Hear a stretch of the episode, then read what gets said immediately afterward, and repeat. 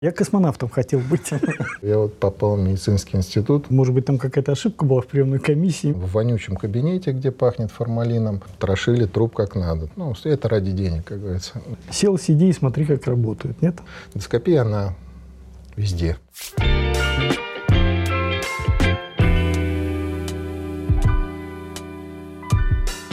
Дорогие друзья, уважаемые коллеги, мы снова с вами в «Желтой студии». У нас э, в гостях Кирилл Вячеславович Шишин, МКНЦ имени Логинова, город Москва. И тема нашего Спасибо. сегодняшнего разговора будет «Это становление в профессии». О. Неожиданно, но да, приятно. Да, мы решили, что еще можно рассказать. Э, наверное, один из таких, э, ну, по крайней мере, для меня интересных моментов, кто как попал в эту профессию. Вот, э, если честно про себя могу сказать, что у меня никого в роду, на самом деле, из медиков нету, я попал туда чисто случайно. Вообще Поэтому, здесь случайные люди. Да, первый такой вот вопрос, наверное, как вы оказались вообще в медицине? А, блин, вообще... Я космонавтом хотел быть. Ну, для меня тоже сложный вопрос. Я не знаю, как я вообще попал в медицину. И, наверное, это все случилось благодаря моей бабушке. А бабушка была медсестрой, такой фронтовой медсестрой, ну, с характером. Все-таки медики были, да? Ну, железным. Я не знаю. Для меня, ну, как бы мы по э, каким-то врачебным и медицинским делам никогда не разговаривали. Ни в семье, ни в моем детстве. вот, но Бабушка на самом деле страдала ревматоидным артритом, была прикована э, коляски, и, собственно, она же нас с братом и вырастила, потому что родители работали инженерами, и, ну, собственно, дома их не было, это режимное предприятие, поэтому э, маму, папу мы начинали видеть только с 7 часов вечера, а целый день, несмотря на свою такую иммобильность, э, Стул был на колесиках, папа приделал колесики к стулу. И бабуля, она так ездила по квартире, нас с братом там гоняла. вот. Ну и, собственно, благодаря тому, что она так хворала, она достаточно рано ушла из жизни, и это было вот каким-то моментом. Я очень любил бабушку, мне хотелось сделать чего-то ради нее, как говорится, во имя там ее каких-то личных качеств. Ну, ничего в то время придумать, как э, пойти в медицину, э, для меня ну, не было. Собственно, где-то, наверное, с класса восьмого или седьмого я очень захотел пойти в медицину. Ну и, собственно, приложил к этому максимум усилий, с учетом того, что конкурс уже в то время был кошмарный, просто запредельный. Мне сказали, ты туда никогда не поступишь. Поэтому следующим этапом было это найти финансирование на репетитора. Тоже было очень все сложно, потому что жили мы, ну, как, наверное, большинство из нас, а, в достаточно ограниченных материальных условиях, поэтому я пошел работать санитаром. А, можно это было в свое время с 16 лет работать. Ну, собственно, два последних года я зарабатывал стаж медицинский. Это давало возможность сдать один экзамен пропускной. И, собственно, надо сказать, что стажа мне не хватило ровно один месяц. Поэтому сыграла вторая. Момент надо было медаль иметь. Но так получилось, что я все-таки закончил школу с серебряной медалью. И э, единственный экзамен, которому я работал, благодаря этим нищенским деньгам, которые э, заработал за два, два года, я их спустил за три месяца у репетитора э, по химии реально понимал, что ничего, кроме школьной программы, нам не дают. И просто эти деньги, они, которые мы платили, которые мне тогда достаточно тяжело дались, они а, повлияли на степень усвоения материала. Да? Качество нового нам ничего не давали, была школьная программа. Вот. Но в итоге первый экзамен я тоже провалил, написал его на четверку. Мне пришлось сдавать все экзамены. Которые я тоже сдал все на четверки, и оказалось, что 12 это был проходной балл. И так получилось, что я вот попал в медицинский институт. А были какие-то идеи, ну, то есть вот, вот все, вот вы в медицинском, я просто помню, когда я вот попал туда тоже абсолютно так вот случайным образом, и первые, наверное, полгода я вот все ходил, смотрел, как бы, ну, может быть, там какая-то ошибка была в приемной комиссии, меня так через полгода раз, ну, тогда же в студенческие годы все время ходили такие вот байки, что, типа, говорят, вот там один учился, учился, а оказалось там случайно ошиб... ну, оценку не туда поставили, еще что-то там, его взяли, выгнали. Через полгода не было такого? Да нет, не было. Мы вообще, на самом деле, я же такой ботан с рождения, поэтому... Ну, учеб... то есть сразу начали въезжать вот э, в тему? Да, вот вообще безумно сложно для меня было учиться. Первые три курса, вот эти все базовые э, дисциплины давались очень тяжело. Ну, как бабуля говорила, мы с братом, она говорит, Костик, он умный, у него все через голову заходит. Но, говорит, тут же через уши вылетает. Говорит. А с тебя, говорит, все через э, заднее отверстие заходит, потому что сидишь, учишь.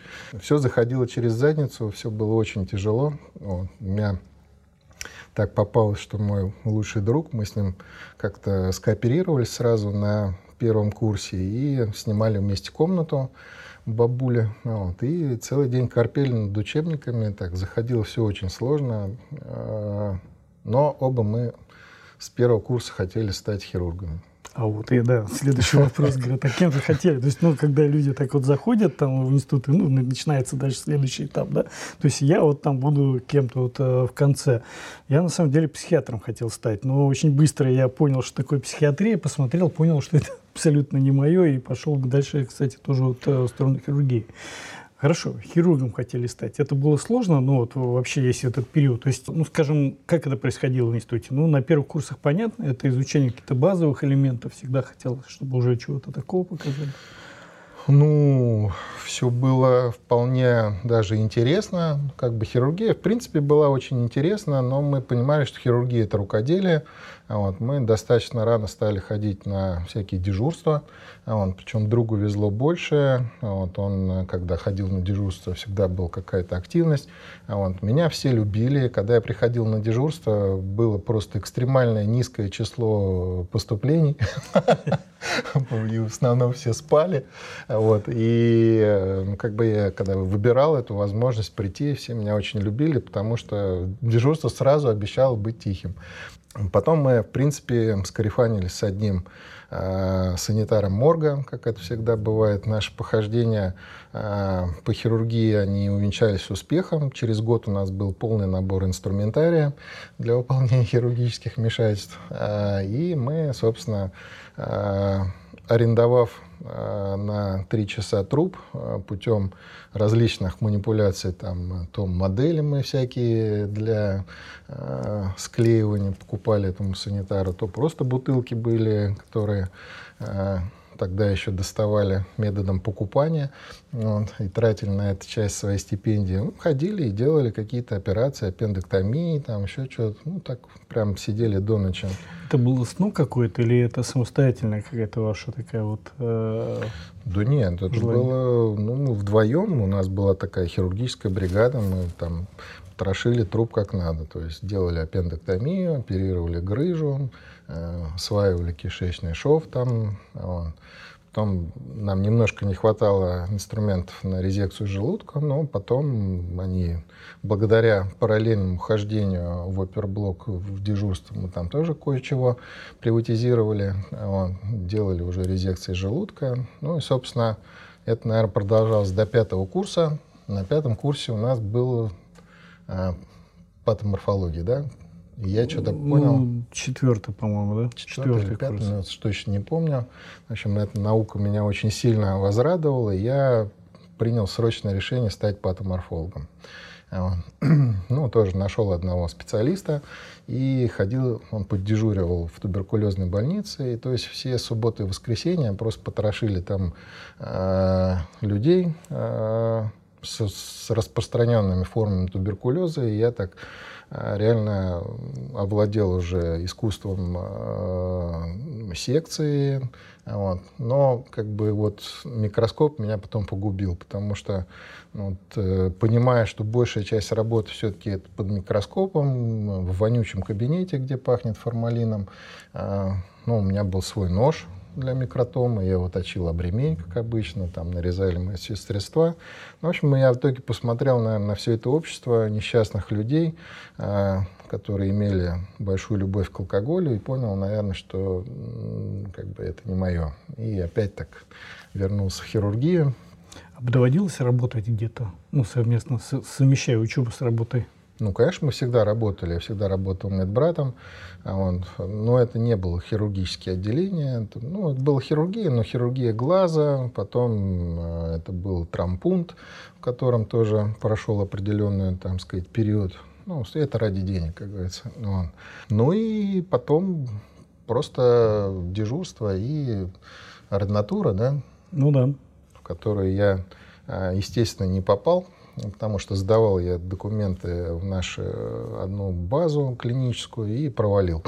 А, и встал я на неком перепутье, когда надо было подавать документы в какое-то другое учреждение, которое не относилось к нашему а, медицинскому институту. И тогда из всех возможных свободных вариантов была ординатура в Институте хирургии Вишневского, куда я подал на хирургию, и меня тоже не взяли.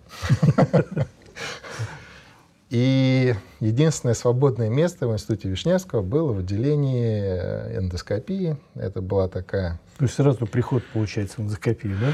Ну, это такая гибридное было все-таки в то время отделение, где люди занимались и лапароскопической хирургией, тогда только начиналась, и тогда оперировали только желчные пузыри в основном. Вот. Ну и сама эндоскопия, кое я занимался вообще в минимальном объеме, ну, то есть как бы вся моя там жизнь была хирургическая, вокруг желчных пузырей. А потом это были какие-то фундупликации. Что было переломным моментом? Вот что, что, что сломало вот в сторону эндоскопии? Больше перегиб такой случился? Э, ну, это был жизненный перегиб.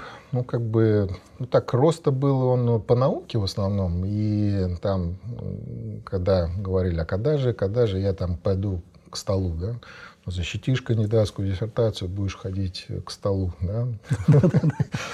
Поэтому был достаточно. Вообще Институт Вишневского это очень академическое место и э, большая благодарность за все всем вообще коллективу, учителям, э, директору, естественно, Владимиру Дмитриевичу Федорову, которые прям ну, просто с пеленок привили академизм и понимание, э, что сначала надо видеть проблема в общем, потом э, углубляться в частности. В частности да. Это был академизм э, в речи, академизм в написании э, медицинских всяких э, тезисов, статей, всех прочих дел. Это был э, рубеж э, всех новых технологий, то есть мы вводили какие-то новые операции, изобретали какие-то подходы, все, что было все очень новое, потому что это, во-первых, центр такой, во-вторых, как бы те времена доскописты, которые осваивали лапароскопическую хирургию, они не имели права на ошибку. Да? То есть как бы это не дохирурги такие.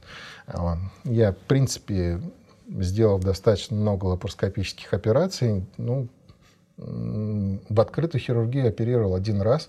Это на практике после четвертого курса в своем родном городе, куда, собственно, сослали проходить эту практику. Там мы что-то поделали, я даже не помню, какие операции, но больше на открытых операциях я ну, участвовал, но только в качестве ассистенции.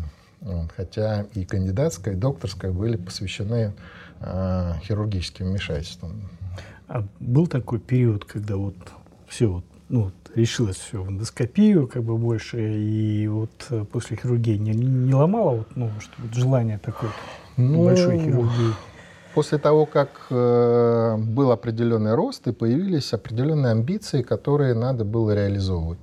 А, и реализовывать эти амбиции надо было, наверное, не в том месте, где я а, всю жизнь до этого отработал, потому что ну, хотелось какого-то роста. Да?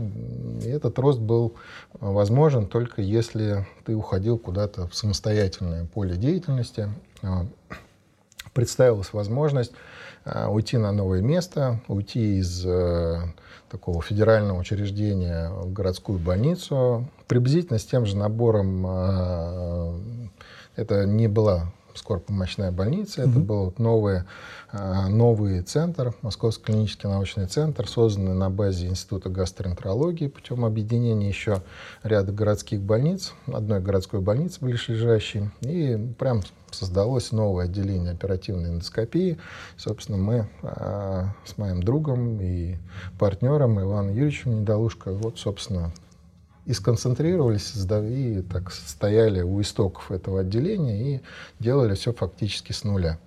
Но, между прочим, попытались сохранить нашу оперативную активность, упросили директора, чтобы он э, за нами право делать какие-то лапароскопические операции, но в этом потоке больных пациентов, это были совсем другие потоки, ну, кратные тем, что были раньше в институте Вишневского. И больше стало, да? Да, вообще просто. Вот. Ну и как бы э, последним было то, что мы пошли оперировать, э, удалять желчный пузырь, э, и ну, как бы расставив тракары и сделали ревизию, и желчного пузыря не нашли. Ну, то есть это была какая-то врожденная атрезия, за желчный пузырь принимали там кишку, ну, какая-то клиника была. Ну, в общем, в потохе, в суматохе, ну, как бы за собой вина чувствуется, что это как бы ну, дефект, может быть, предоперационной диагностики. Но это было, наверное, финальным таким рубежом. Мы с Иваном Юрьевичем разлили напитки известного происхождения, и решили, что, наверное, а, мы с хирургией заканчиваем. Но на тот момент времени я могу сказать, что были абсолютно другие задачи перед нами поставлены. И а, ну, как бы в том месте, куда мы пришли, а, холецистектомию, фундупликацию делали даже ординаторы. Вот. И ну, как бы это было ну, так, муветоном ну, такая, делать да. такие операции. Надо либо было уходить в хорошую хирургию такую, к чему мы на самом деле к тому времени уже подослабли, потому что эндоскопия, которой было очень много, и она была абсолютно с другим потенциалом, да, то есть открылись возможности того, чтобы делать диссекции, там, а, потом был сумасшедший поток пациентов э, на удаление полипов mm-hmm. различных там локализаций, Потом институт гастроэнтерологии, это масса таких терапевтических гастроэнтерологических отделений, которые прям поставляют больных.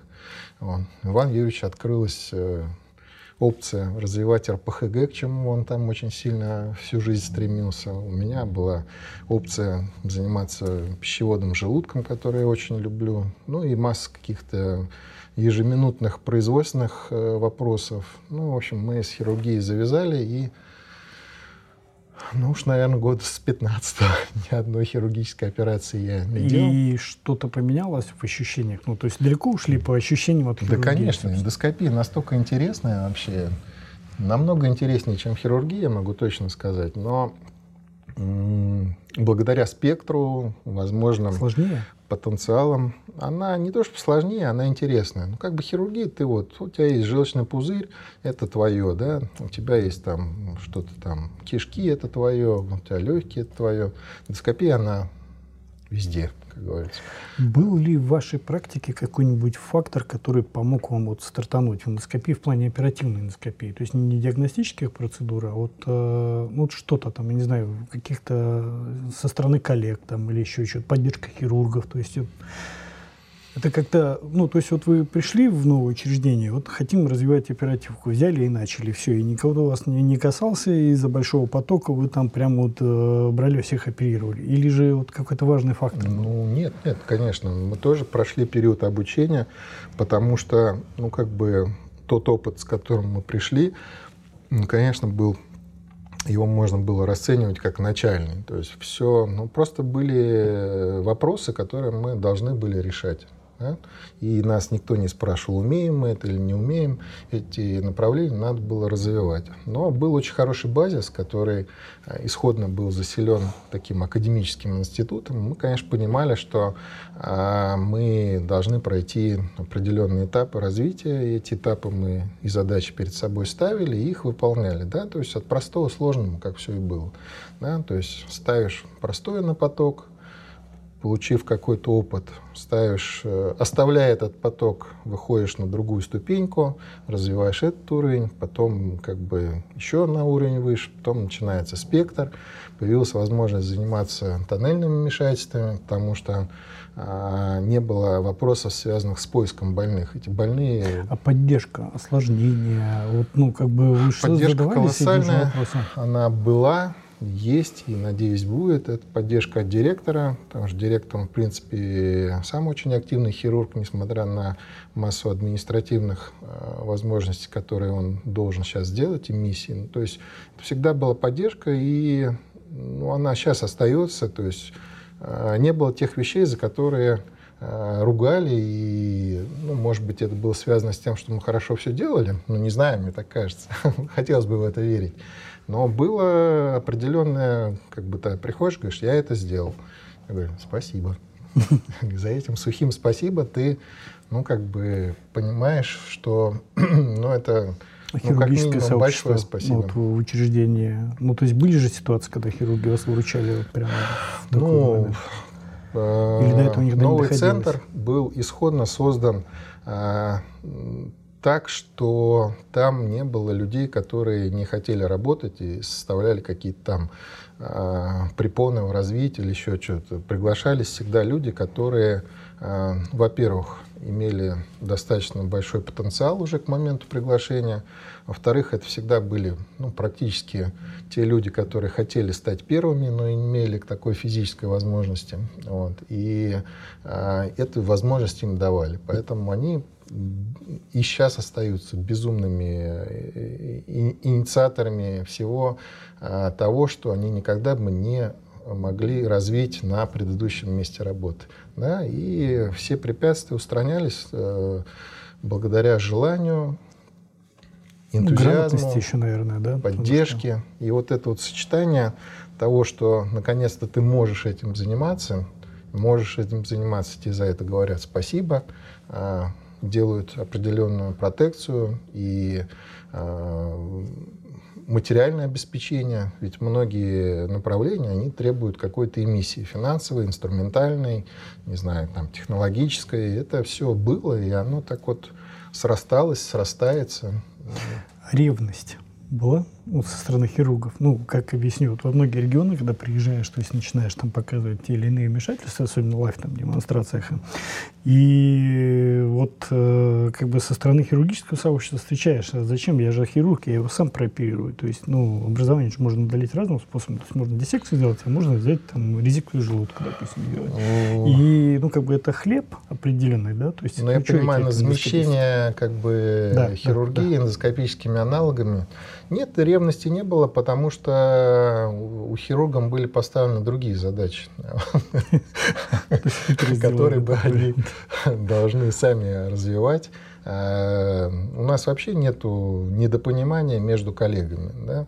А, даже если брать те же поэм, там, то а, через какой-то период времени, ну да, у нас был такой период борьбы за пациента, туда-сюда, но пациентов, во-первых, очень много, а во-вторых, как бы другие задачи, которые были поставлены хирургом, они, в принципе, с течением времени а, переориентировали их интерес на, на пациентов э, с опухолевым поражениями, там, более серьезными масштабной хирургией. И такая хирургия, которая есть везде, она потихонечку отошла, потому что как бы им были ну, поставлены другие задачи, на выполнение которых были сконцентрированы все усилия.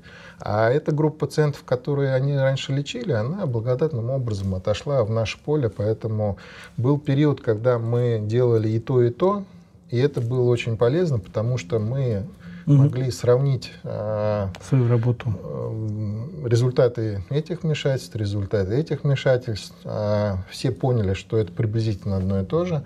И ну, как бы это поле так потихонечку в нашу это сторону Бесценный ушло. такой момент. А вот в плане обучения, что больше всего помогло? Вот, восстановления как-то вот оперативного вмешательства или еще чего-то. Я просто знаю, что насколько в те времена каких-то тренинг-центров не существовало, да, то есть или они только начинались, и то, по-моему, за пределами Российской обучение Федерации. Нас или да, обучение... да, да, да, вас, вас.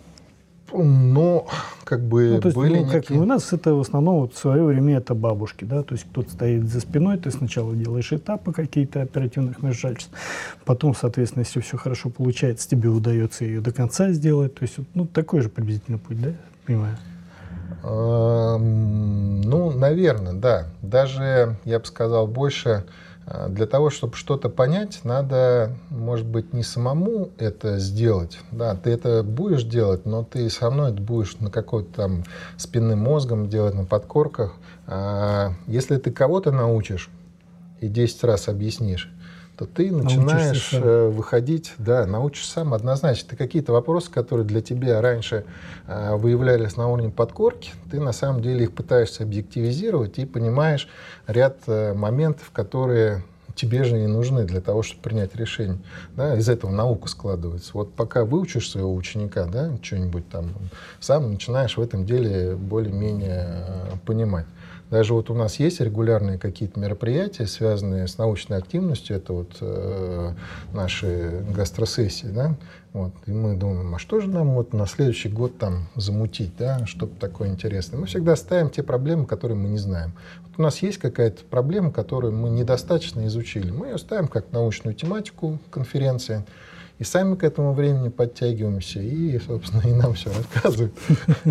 Ну, Потом уже понимаешь, да, на выходе И, э, на самом деле, был определенный скачок, когда пригласили, ну, собственно, в тренинг-центр Endostars для того, чтобы э, показывать, как нужно делать какие-то операции. Да, это был, был, был такой момент, было... что чему-то сам научился. Ну да, это, во-первых, было психологически очень сложно, потому что, ну, во-первых, надо не облажаться перед молодежью, да, и ответить там на все вопросы, а во-вторых, ну, это повышенное требование к тебе, то есть э, ты должен не только сделать, но и объяснить. Да? Это ж хуже нет, когда ты чужими руками, которые не всегда умелые, э, должен завершить эту операцию да, путем как бы, какой-то там навигации, там, не знаю, оральной или там, помощи в руках, там, обхватить, там, взять Ну, винты, понимаете, что происходит, да. Что-то, что, что, какой должен, должен да. быть дальнейший Объяснить, шаг, да. почему вот это не получается, что нужно сделать для того, чтобы это получилось. Поэтому вот лично для меня в аспекте рост какого-то профессионального, но вот этот эффект а, работы тренером, да, он меня же немножко и приподнял. То есть я в данном случае 10 раз повторяю, что мы должны сделать, иной раз откатываясь, когда вот встал в какую-то ситуацию, и ты думаешь, что делать? Вот. А делать надо, как объясняешь другим. И все сразу становится на свои рельсы. Что куда колоть, чего туда, какой нож выбрать, что сделать. А вот э, какие-то практические обучалки вот в вашем сейчас, э, ну, э, МКНЦ Логинова, да, то есть они проходят, то есть у вас, я знаю, что, что есть ученики сейчас уже, да, то есть ординаторы, да, по-моему? Да, есть. Э, обучаются. Вот есть какие-то курсы вот внутри, которые вы вот ну, сейчас преподаете? Самая лучшая обучалка Есть это методика обуч... какая-нибудь?